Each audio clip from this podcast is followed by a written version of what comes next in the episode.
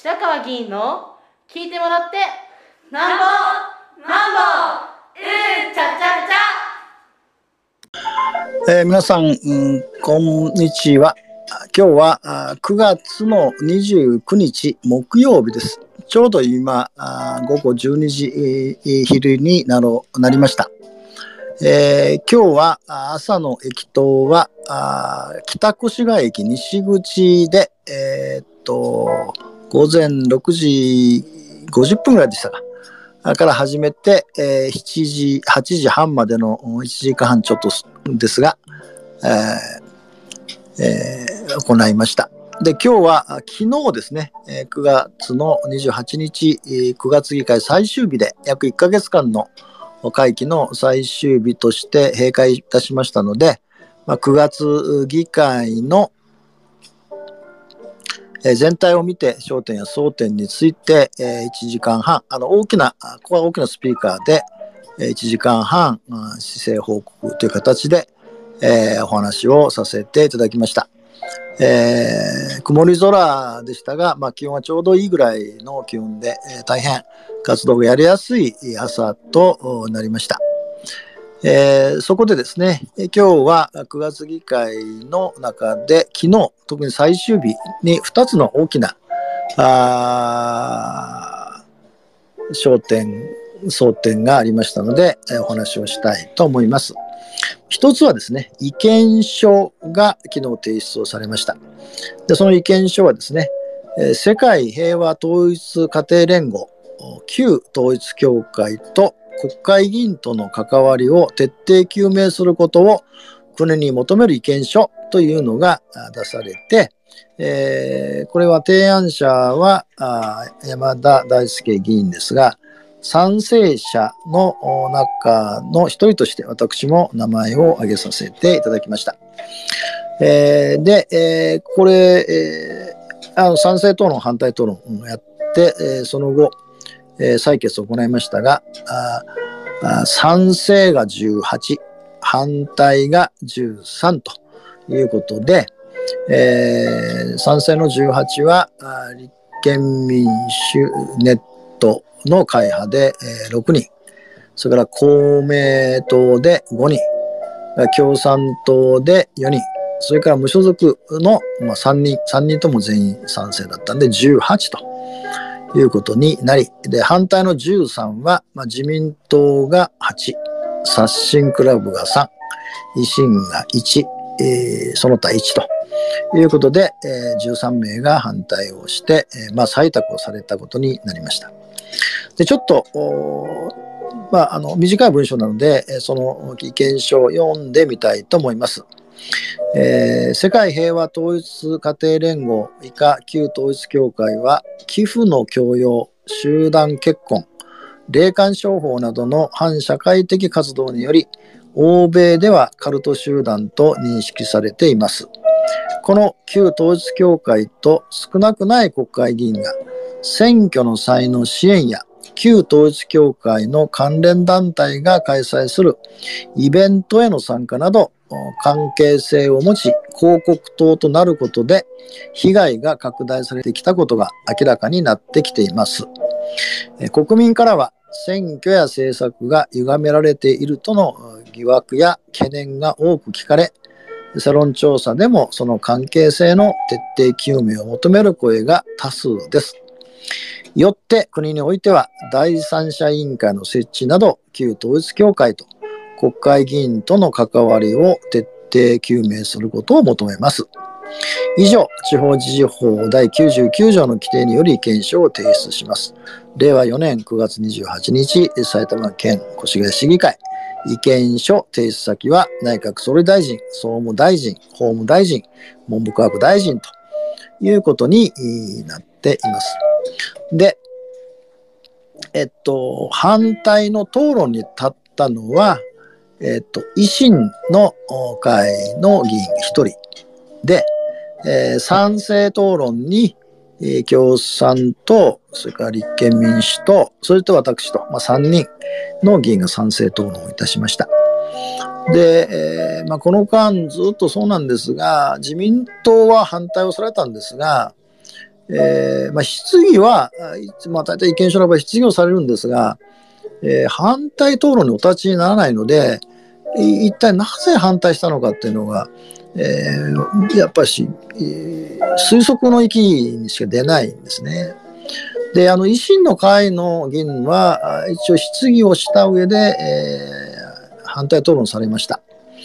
で、維新の会の、まあ、質疑と反対討論を、まあ、要約すれば、えー、まあ、宗教団体というですね、えー、社会的なものに対して信仰の自由というのがあるので、えー、まあ、いわば権力がその宗教団体を規制するとか取り締まるというのは、え、それは憲法上許されないことだし、え、むしろあ、え、被害者救済のためには今後の、ね、献金の上限額というようなことを法律で決めていくと。いうことに注力をすべきなので、まあ、この意見書には反対するということでした。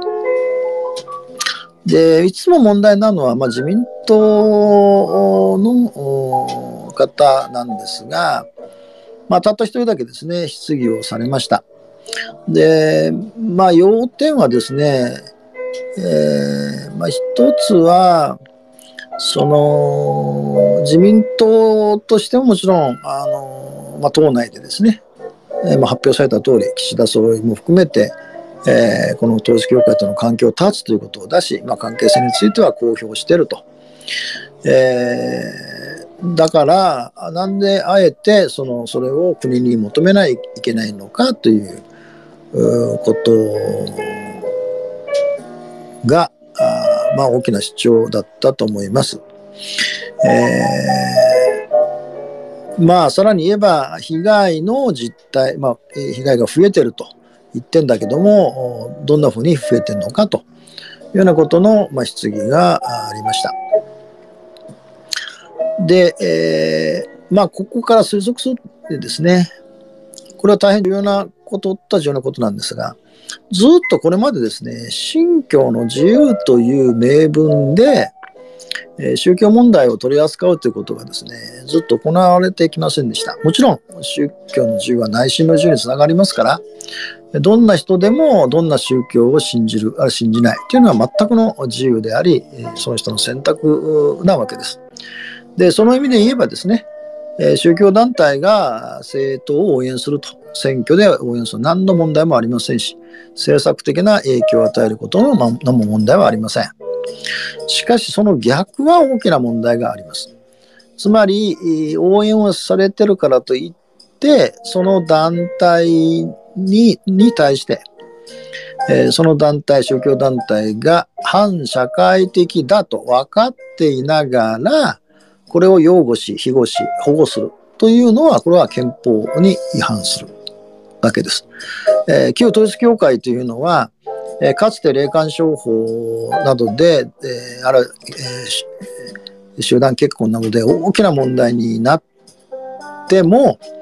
えー、今日まで、えー、66を超えるような関連団体を作ってありとあらゆるところに、えー、組織ができた上に、えー、国会議員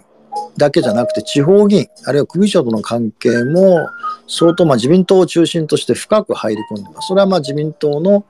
茂木幹事長のあの調査ではないアンケート調査ではないえ点検だと言ってる、まあ、点検って結局それは自己申告なんでしょうけど、と範囲になってるわけですね。で、そのことで、えー、国会の秘書に、まあ、女性の信者さんを中心に、えー、秘書のための育成をして国会事務所に送り込むということや、あるいはまあ選挙で票であったり、あるいは人手であったり、お金であったりするという、これこういう関係がずっと長い間にわたってできてきたということから、え結局、え地方裁判所でも最高裁でもですね、えこの統一教会の布教活動というのは違法なんだと。違法ということは、まあ、宗教団体にとって布教活動できないということは、まあ、死を意味するわけですが、で、最高裁で、えー、この判決が出たにもかかわらず、なぜこれほどまでに布教活動と称して、さまざまな形で学生や市民をいわば、なんて言いますかね、カモフラージュして中に着込んで信者にして、で、えー、かつてはその壺や数珠や聖書を高額で売るというようなことで、まあ、それが民事裁判で次々と負けて負け続けると今度はそれはやめるんだけど今度はさらに各信者からの高額の献金を強制していくというふうになるわけですね。でこういう実態がずっとなっているにかかわらず、えー、警察の取り締まりあるいは行政の指導ということがパタッと止まるわけですね。でこれは政治が明らかに関与したと言われてまして、えー、先ほど言ったように宗教の自由というならばこれは間違いなく宗教の自由に反する行為、えー、ということになります。で、えー、被害の実態というのはですねすでにもうあの被害があのなんていうんですか民事で訴えている範囲でも1200億円を超えてます。さらに2009年以降ですね、統一教会は、旧統一教会はコンプライアンス宣言というのを、つまりまあ、法令を遵守するというふうに宣言をするわけですが、単なる宣言すぎず、その後もですね、50億円を超える被害が出てる。これはまあ、氷山の一角です。なぜならば、それはまあ、弁護士会とかですね、行政機関に訴えてる人たちの総合計で、もう泣き寝入りしてる人とか、訴える力もなくなる人もたくさんあるわけですね。それから宗教2世という、まあ、50%以上はもう2世だと言われてますが、そういう皆さんの精神的な、あるいは家族的なあ不安やあ、まあ、欠落みたいなことにもう起きてるわけですよね。だから、そういう意味で宗教の自由っていうことの問題を整理しなくちゃいけませんし、まあ、ずっと戦後ですね、まあ、この間そうですけど、宗教の自由という、信仰の自由ということで、思考停止をずっとしてきてて、で、政治がそれに介入して、えー、この旧統一教会というように名称の変更ですね、それまではずっと認めなかったのに、え島村花文自民党の文科大臣の時に急にですね、えー、認めてしまうから、さらに被害が拡大をしていくことになりました。で、もう一つですね、まあ、自民党は、調査してるからそれ以上ななぜ必要なのかとか消費者庁が被害の対応を取ってるからこれ以上必要ないという意見ですが、まあ、確かに消費者庁ですね、えー、河野大臣がこの間ずっと被害者の側に立って弁護を続けてきた紀藤弁護士なども入れて委員会作っておられますから、まあ、意欲的だと思いますがしかしここはあくまでもその被害霊感商法とか、あるいは過度な献金という被害の、特にまあ消費者保護法の法律の枠で、えー、なので、本来求められているですね、えー裁判所が認定してる、もう宗教法人として布教活動は違法だと言われることは、宗教法人の法人格をなくしてるということです。え、つまり、行為自身、宗教活動と称するもの自身が違法であるということは、まあ、反社会的なことをやってきたということになるわけですので、で、その反社会的な行動をやってきたということに対する、えー、政治側の、まあ、対応が今、その怠慢として、えー、あれを放置してと言ってもいいかもわかりません。えー、統一教会を庇護してきたことが今明らかになってるわけですから、求められてるのは各党がですね、それぞれの党で自助努力でやるのは、まあ当然っちゃ当然です。だけど自民党が最も多い、公用者だけでも170人近くおられるわけですし、ましてやですね、9月の27日に安倍元総理の国葬がありましたが、安倍総理自身がですね、えー、衆議院や参議院の選挙の差配をして票を回すとか、それから統一教会のイベントの発会式にですね、わざわざトランプ大統領と同じようにメッセージで、ビデオメッセージを送ってですね、えー、反白昼総裁、まあ、統一教会の総裁は素晴らしいというふうに、えー、褒めておられるわけですから、でその安倍元総理については、自己申告の対象にさえなってませんし、また、当時、清和会、まあ、安倍派の代表をしておられた細田、現、今の衆議院議長さんも、これも自己申告の対象さえなってないわけですから、自助努力としても、まあ、極めて不十分です。それから国会の秘書団、あるいは地方議員というのは全部この自己申告の対象を外れてるわけですから。で、仮に自己申告のところが聖地にやられたとしてもですね、まあ、各党ですね、野党も含めて。だけども、問題は被害の実態を正確に把握し、公正に、えー、調査が行われ、それが全部オープンにされる。まあ、個人情報はもちろん保護しなきゃなりませんが、オープンにしていくというためには、国会にそういう調査機関を作作るべきなんですね。す、えー、で、に我が国は経験がありまして、3.11の、えー、原発の事故の時にですね、国会内に事故調査委員会ができて、詳細なあ調査報告が出ましたで。民間は民間で事故調査をの報告書が出ました。で、従ってこういうように国会内にきちんと権限を持つ調査機能を持つ委員会を作るか、あるいはもう国会とも、あるいは政府とも独立して、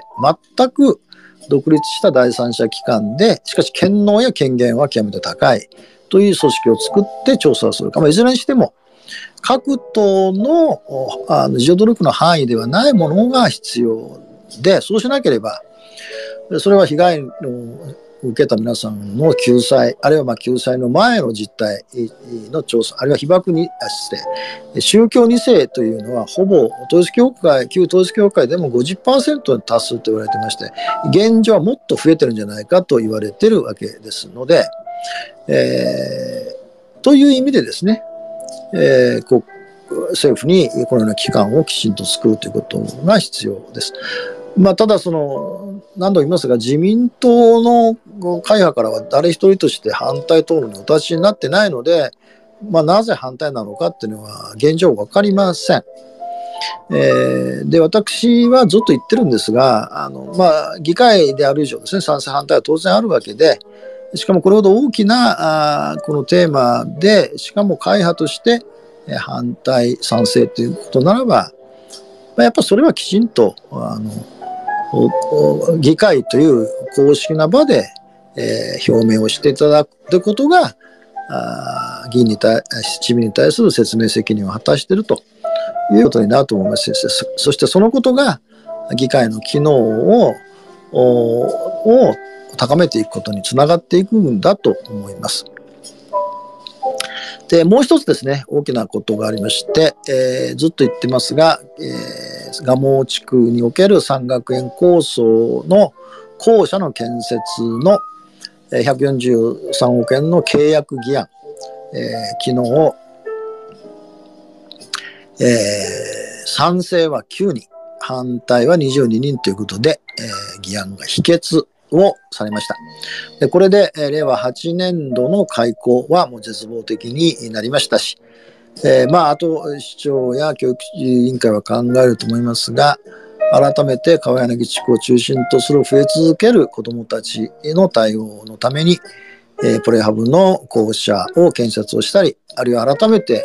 えー、運動場を確保したりということと同時に、えーまあ、今回の契約が白紙に戻りましたから、まあ、どういう形で、えー、この改めて契約を結ぶようなあ仕組み、えー、あるいはあ入札エントリーをどうしていくのかということに、えー、今後なっていきますが、まあ、反対をした議員特に自民党や公明党や刷新クラブの皆さんはこの間、令和2年9月から始まった三学園構想のさまざまな関連の議案には全て賛成をしてきておられます。今回、契約議案だけに反対票を投じられていますので、その影響が当然、ガモ地区の子どもたちや保護者や地域には影響を及ぼします。え、もしかすると全体の小中一貫教育全体にも影響を及ぼすかもわかりません。自民党の反対討論に立った議員も、公明党の議員も、自分たちは産学園構想や小中一貫教育には反対するのではないとはっきりおっしゃってましたので、それでは今後、秘訣によって起こる影響について、もちろん市長や教育委員会はその実施責任者ですが、否決をしたという議会側の責任も大きいわけでして、このことも市民の皆さんにきちんと説明をしていく、あるいは判断をしてもらう。まあ、少なくとも、陳情が6人の市民の方から陳情がすでに上がっているわけですので、えー、この陳情を上げた市民の皆さんを含めてどのようにそ今後の対応についても説明をされるのかが大きな争点になろうといたしております。以上です。